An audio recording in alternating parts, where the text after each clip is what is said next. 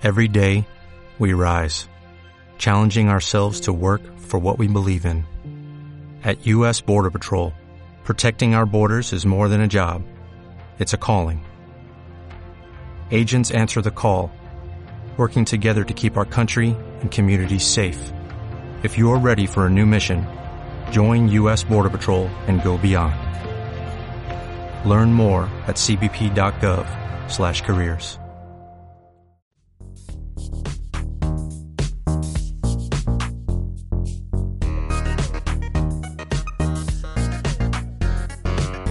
Esto es No Prisoners Email Show. Email marketing como nadie antes te lo había contado.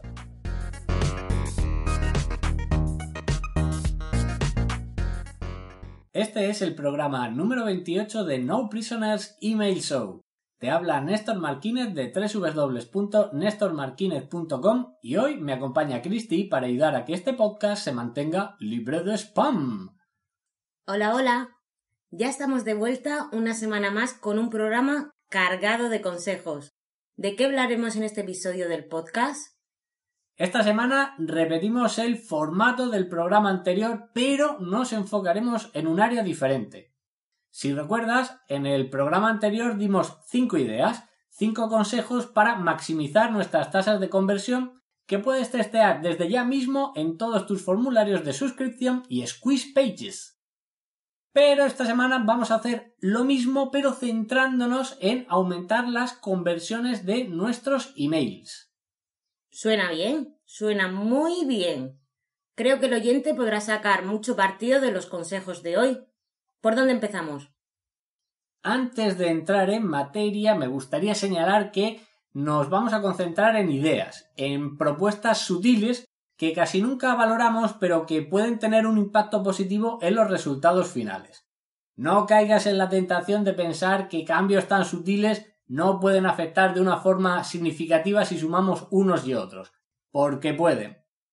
Vamos al lío, pues. La primera idea, la primera sugerencia para testear en tus emails tiene que ver con la fuente que utilizamos para escribirlos, porque aunque muchos lo pasan por alto, el tipo de fuente afecta de forma directa a las tasas de conversión.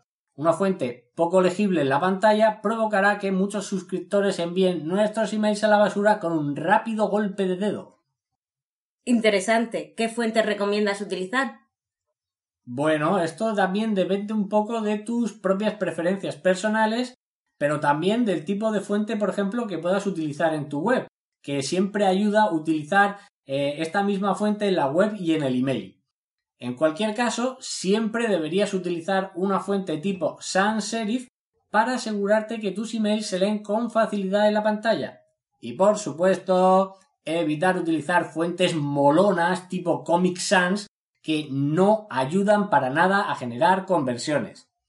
En mi caso particular, por ejemplo, utilizo Verdana, que es un tipo de fuente muy sencilla y que se lee a la perfección en todo tipo de dispositivos que es algo muy a tener en cuenta si tus suscriptores leen la mayoría de, los emails a través de smartphones o tablets. Pues consejo anotado. Utilizar fuentes sans serif. ¿Algo más que podamos hacer con las fuentes para mejorar las conversiones? Buena pregunta, Christy. Lo cierto es que sí. Todavía podemos testear un par de cositas más con las fuentes buscando mejores conversiones. Por ejemplo, podemos testear Tamaños de fuentes. Hay ocasiones en los que una fuente más pequeña o más grande puede provocar un aumento en la respuesta de los suscriptores. En esto no hay ninguna regla escrita y solo se puede saber haciendo un test exhaustivo durante un cierto tiempo. Por si a alguien le pica la curiosidad, yo utilizo un tamaño de fuente del número 14 en Verdana. Diferentes fuentes tienen diferentes tamaños y puede que la fuente que tú has elegido eh, necesite un tamaño menor o mayor para favorecer la legibilidad, no se corresponden directamente. En cualquier caso, el tamaño importa, chicos. bueno, otro test que puedes llevar a cabo con las fuentes es el color. Y no me refiero a utilizar una fuente en color azul o verde. No. Te hablo de los tonos de grises. Una de las cosas que he observado es que una fuente completamente negra producía menos respuesta que una fuente en escala de grises. que es la razón de que en ninguno de mis emails encuentres el texto en negro, sino que siempre lo encontrarás en la misma tonalidad de gris que hace bastante más fácil la lectura en las pantallas. De nuevo, aquí no hay una norma escrita y tendrás que llevar a cabo un test para determinar eh, cuál obtiene mejor respuesta, fuente en color negro o en escala de grises.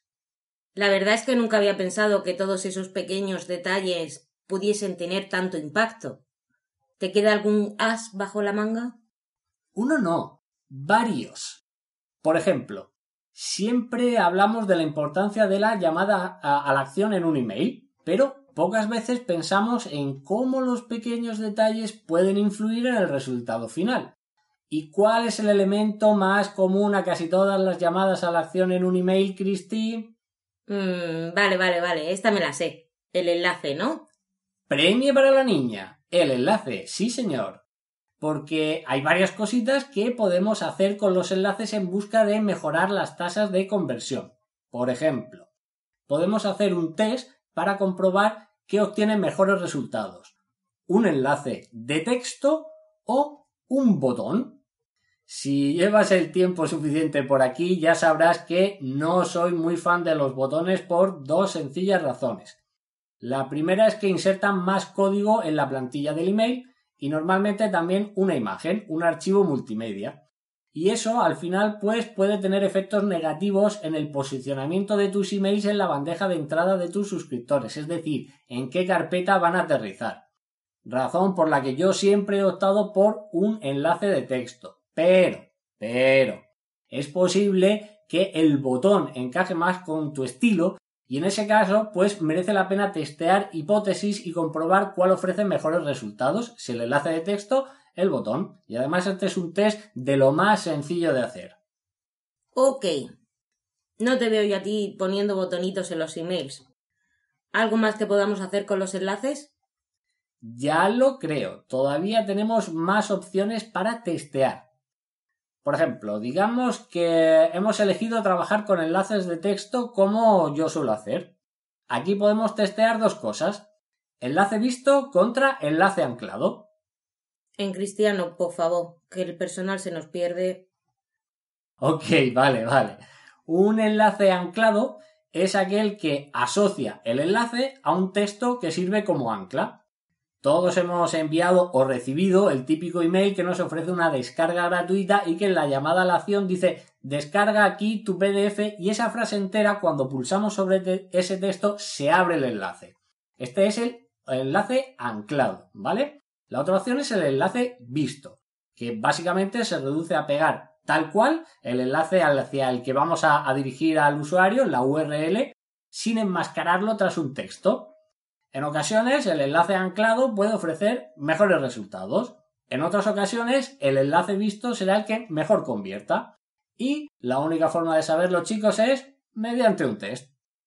Personalmente eh, prefiero el enlace visto siempre que sea posible por una cuestión de transparencia con el suscriptor, porque le permite saber exactamente hacia dónde le estamos dirigiendo, ¿vale? ¿No grabaste un vídeo sobre este tipo de enlaces?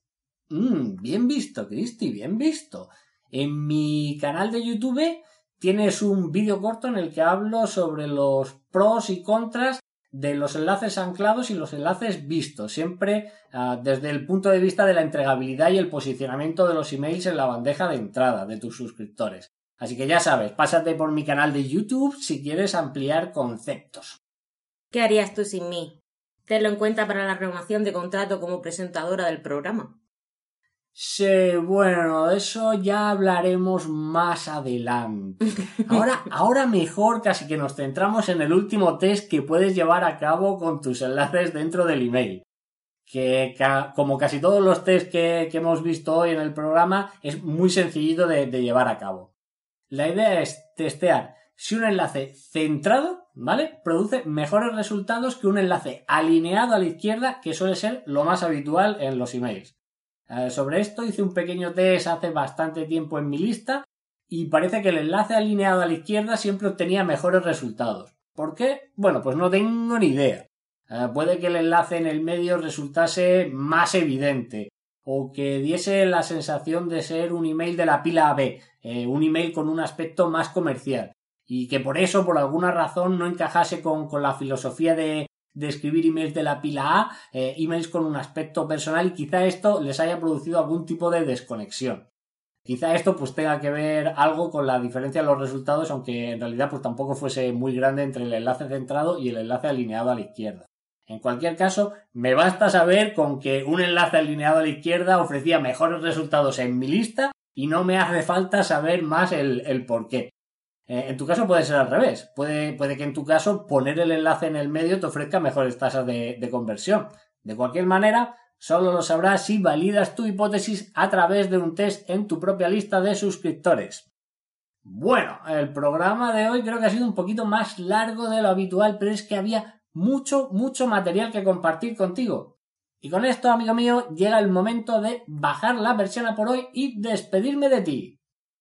Genial. Y hasta aquí un nuevo episodio de No Prisoners Email Show con Néstor Martínez. Nos escuchamos dentro de dos semanas.